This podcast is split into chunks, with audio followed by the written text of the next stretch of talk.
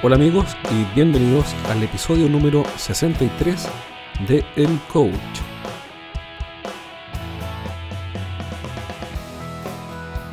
Hola, soy Jorge Zamora y me alegra que estés escuchando este programa una vez más. Yo sé que tienes un millón de opciones, entre otros podcasts, videos en YouTube, leer o sencillamente descansar. Y a pesar de todas esas alternativas, estás haciendo em, una excepción y estás escuchando mi programa una vez más. Y eso te lo agradezco. Te lo agradezco porque sé que tenemos que ser agradecidos con eh, las personas que nos dan un espacio o por lo menos nos dan la oportunidad de colaborar, de hacer vínculos y de hacer eh, relaciones. Así que gracias de nuevo por estar aquí escuchando mi programa. Vamos al tema de hoy. El desafío psicológico más grande de un gerente. ¿Cuál es ese desafío? Ese desafío es ser principalmente más productivo. Ahora, ¿qué es ser productivo? Ser productivo es hacer más con lo mismo o hacer más con menos. O hacer lo mismo con menos. Es decir, ser conseguir más a cambio de menos. Y esa es básicamente la definición de la ley de Pareto. Todos nos acordamos de la ley de Pareto y que la ley de Pareto dice que el 80% del resultado se explica básicamente por el 20% de las causas, pero en realidad la ley de Pareto se trata de hacer más con menos. ¿Por qué? Porque lo que hacemos básicamente es aplicar un punto de palanca, un punto donde todo cambia. Por ejemplo, una mujer de 60 kilos o 50 y tantos, no sé si es un peso liviano para una mujer, yo creo que sí. Nunca he sabido cuánto pesa una mujer porque parece que es un... Preguntarlo es altamente peligroso. Cada vez que he preguntado por curiosidad me ha ido mal. Pero debe ser un peso bastante liviano para una mujer, unos 55 kilos. Entonces pongamos una mujer de 55 kilos, o ya, para, para evitar chistes eh, sexistas, eh, un, joven, un, adolescente de 55 kilos, puede levantar una camioneta de 2.500 eh, kilos solamente si es que usa una gata hidráulica. Entonces, ¿cuál es la gracia de la gata hidráulica? La gracia es sencillamente que la, el torque, el punto, el torque se aplica sobre un punto de palanca que es lo suficientemente que está ubicado a una distancia tal que me permite levantar un gran peso solo con una palanca. Entonces, eso es la ley de Pareto. Es un punto de inflexión que hace que todo cambie. Entonces la pregunta es, ¿cuál es ese punto de inflexión para que un gerente de ventas haga aquello que permite que todo cambie? Entonces, ¿cuál es, ese, cuál es esa actividad específica? ¿Cuál es esa prioridad? ¿Cuál es esa, esa serie de cosas que él hace y que cambian todo? Y bueno, eso va a depender de cada uno, pero en general siempre la respuesta está muy cerca, por lo menos muy cercana, a trabajar con el equipo de ventas, trabajar con los vendedores. ¿Por qué? Porque la razón de ser de un gerente de ventas es precisamente la razón de ser de un director técnico de un equipo de fútbol. Eh, es conseguir una mejora. Una mejora en su equipo, sin duda. Y no ser él la estrella, sino que conseguir una mejora. Y si hay algo que sirve para conseguir una mejora en un equipo de personas, es estar súper cerca, trabajando con ellos, haciendo coaching o, eh, o por lo menos teniendo Em, reuniones de trabajo y acompañamiento para asegurar la mejora. Entonces, em, la pregunta es, ¿qué es lo que debo hacer para que eso ocurra? Porque hoy día le pregunté a un gerente, ¿cuánto tiempo le dedicas a esta actividad que tú consideras, dado que lo había reconocido, que es la más importante? Y me dijo, mira, de mi tiempo total, yo creo que ni siquiera el 5% de mi tiempo se lo dedico a mi equipo de venta. Entonces le pregunté, ¿y qué hace el resto del tiempo? Y me dijo, bueno, mira, desde órdenes de compra a las fábricas, eh, informes, presupuestos, eh, tengo que coordinar varias áreas para cumplir con los clientes, etcétera, etcétera, etcétera. Y lo que menos tiempo, eh, a lo que menos tiempo le dedico es precisamente a trabajar con los vendedores, trabajar con el equipo de venta. Entonces le pregunté, bueno, pero tú te das cuenta de lo que eso significa? Y él me dijo, sí, me doy cuenta de que eso significa que estoy dejando de lado lo más importante, lo esencial. Entonces, empezamos a conversar y una pregunta que apareció es lo siguiente. Me dijo, ¿qué es lo que tengo que hacer entonces para poder enfocarme más en el equipo de ventas? Y la respuesta, aunque parece algo contraintuitiva, va en la línea en la línea contraria. No es qué es lo que tengo que hacer, sino que la clave está en qué debo dejar de hacer. Muchas veces es más importante dejar de hacer algo que hacer algo. Es más rápido, de hecho, dejar de hacer algo. Por eso escribí el libro Los siete pecados de los ejecutivos de venta, cómo vender más dejando de cometer errores. Porque muchas veces es más rápido y más efectivo dejar o abandonar una mala práctica que aprender e incorporar nuevas prácticas. Entonces la pregunta para este gerente era otra, era, mira, la mejor pregunta es, ¿qué deberías dejar de hacer? Y ahí aparecieron un montón de cosas que anotamos en la pizarra de todas las cosas que debería dejar de hacer. Y aquí viene el desafío.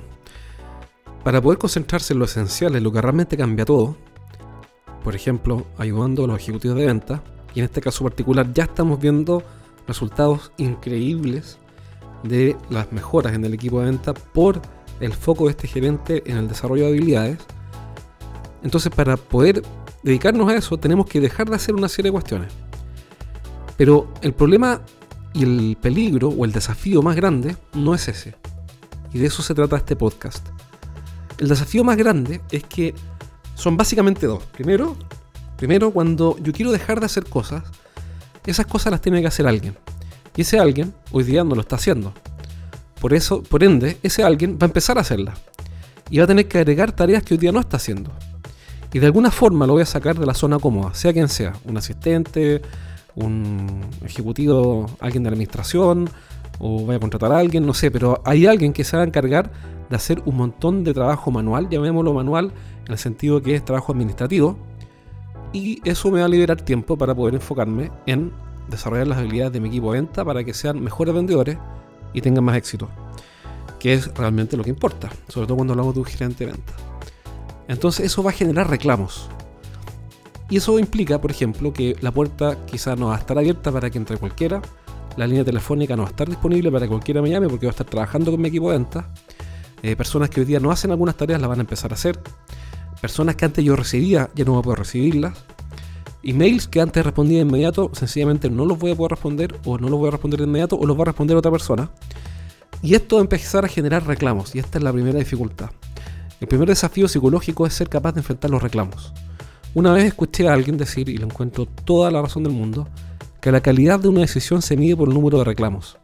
Si la decisión que tomamos va en la dirección correcta y nos ayuda a acercarnos al 80-20, alguien se va a molestar, o por lo menos alguien que está cómodo va a estar menos cómodo. Si subo los precios, los clientes van a, reclamar. Si subo los precios, los vendedores van a reclamar. Y eso subir los precios siempre ha sido saludable para la, la finanza de una empresa. Si presiono por reducir el inventario, eso va a generar reclamos del equipo de venta. Si presiono por mejorar los plazos de entrega, eso va a generar reclamos de la gente de bodega de logística. Si reclamo, o sea, si presiono, perdón, para eh, que la información que le entregamos a los clientes de la facturación vaya al día y sin errores, va a generar reclamos del área de administración. Y así eh, va cualquier mejora sustancial que saque de la zona cómoda a alguien que está cómodo va a generar reclamos. Y aquí viene entonces el primer desafío, es estar preparado para los reclamos que en primera instancia van a aparecer como la consecuencia natural de llevar a otras personas a un nivel de exigencia más alto. Y van a decir, oiga, pero este gerente que era, es que es distinto, porque antes me recibía siempre y ahora no me recibe tanto, está más enfocado en sus vendedores. O antes este gerente hacía todos estos trabajos administrativos y ahora me los pasó a mí. Qué injusto. O antes este gerente em, conversaba con nosotros y nos preguntaba qué opinábamos y ahora se le ve poco porque está en terreno con sus clientes y con los vendedores. Y así, sea lo que sea, el chantaje que aparezca, em, van a aparecer reclamos de personas que no están contentas con la mejora del 80-20. Y una cuestión muy misteriosa, porque no quiero decir esotérica, pero digamos misteriosa. Porque basta que alguien se enfoque en lo esencial para que aparezcan los saboteadores o los detractores que se esfuerzan todo el tiempo para que esa persona no se enfoque en lo esencial. Y después de que pasa el tiempo, ya todos aceptan que ahora tienen nuevas tareas, nuevas responsabilidades y que el gerente está concentrado en lo esencial, en aquello, en ese punto de inflexión, en ese punto de palanca que cambia absolutamente todo, aparece el segundo desafío. Entonces, el primer desafío es prepararse para los reclamos. Y el segundo desafío es un desafío que es mucho más difícil. Esto es como subir una montaña. El desafío que viene después es mucho más difícil y de verdad que solo para valientes. Ese desafío es que cuando nos concentramos en lo esencial, nos empieza a quedar tiempo libre. Y eso es muy difícil. ¿Por qué? Porque cuando empezamos a tener tiempo libre, dado que delegamos muchas tareas que son secundarias y nos dedicamos casi en su totalidad a lo que es más importante y esas cosas son una o dos o tres como máximo, el resto del día nos empieza a quedar libre. Y aquí viene el segundo desafío más grande, y es el sentimiento de culpa. Cuando tenemos tiempo libre, muchos gerentes que tenemos, yo me incluyo, esa enfermedad por trabajar, eh, empezamos a sentirnos culpables de que nos quedan minutos, horas libres y hay otras personas que están trabajando y nosotros estamos en la oficina y decimos, pucha, yo debería estar trabajando así como está trabajando mi asistente comercial que está tapado de cosas por hacer que yo le he ido pasando y yo en cambio tengo tiempo y solamente tengo dos salidas a terreno en la tarde y una reunión de coaching en la mañana. Y eso es como improductivo, me siento mal, me siento culpable. Y empezamos, empezamos a sentirnos culpables de haber logrado un nivel bajo de actividad con un altísimo nivel de efectividad. Es lo que se llama el autosaboteo. Empezamos a sabotearnos y a sentirnos mal de no tener cosas que hacer. ¿Qué es lo que hacemos? Si no controlamos esto y no pasamos la prueba, vamos a empezar a inventarnos cosas que hacer para mantenernos ocupados y sentirnos energizados por estar apagando incendios que nosotros mismos creamos, por apagar incendios que nosotros ayudamos, a, que nosotros fomentamos incluso, o por estar haciendo cosas que en realidad nadie nos pidió que hiciéramos y que definitivamente no cambian nada. Y empezamos a sentirnos, fíjate lo que pasa, nos empezamos a sentir culpables de no estar trabajando cuando estamos en la casa. Y nos sentimos culpables de estar trabajando cuando estamos en la oficina. Es decir, nos sentimos con roles cambiados, con papeles cambiados. Si estoy en mi casa, digo, pucha, yo debería estar trabajando, aprovechando el tiempo. Si estoy en la oficina, digo, pucha, yo debería estar trabajando, no trabajando, sino que descansando, estando con mi familia. Entonces nunca estoy donde debo estar. Es decir, estoy físicamente, pero voy a decirlo de esta forma, espiritualmente, no estoy donde debería estar. Cuando estoy en la oficina, estoy pensando en mi casa. Y cuando estoy en mi casa, estoy empezando en la oficina. Esa es, es una típica señal de una persona que tiene problemas y cargos de conciencia por tener tiempo libre o por no estar haciendo muchas cosas. Porque nos formaron desde chicos a que tenemos que hacer muchas cosas. Y la verdad es que no es así. Solo tenemos que hacer algunas cosas. Y la clave del éxito de un gerente está solo en hacer las cosas correctas, no en hacer las cosas correctamente sino que en hacer las cosas correctas. Y esas cosas correctas son sencillamente dos o tres. Y en el caso de hoy era sencillamente hacer coaching con los ejecutivos de venta, dirección de venta, una reunión para analizar las oportunidades y acompañamiento en terreno. Tres cosas. Todo el resto para este gerente era secundario. Y cuando él logre enfocarse en eso, le va a empezar a sobrar el tiempo. Pero la buena noticia es que él ya está preparado porque sabe que viene la etapa del autosaboteo. Todos sufrimos con el autosaboteo, yo también.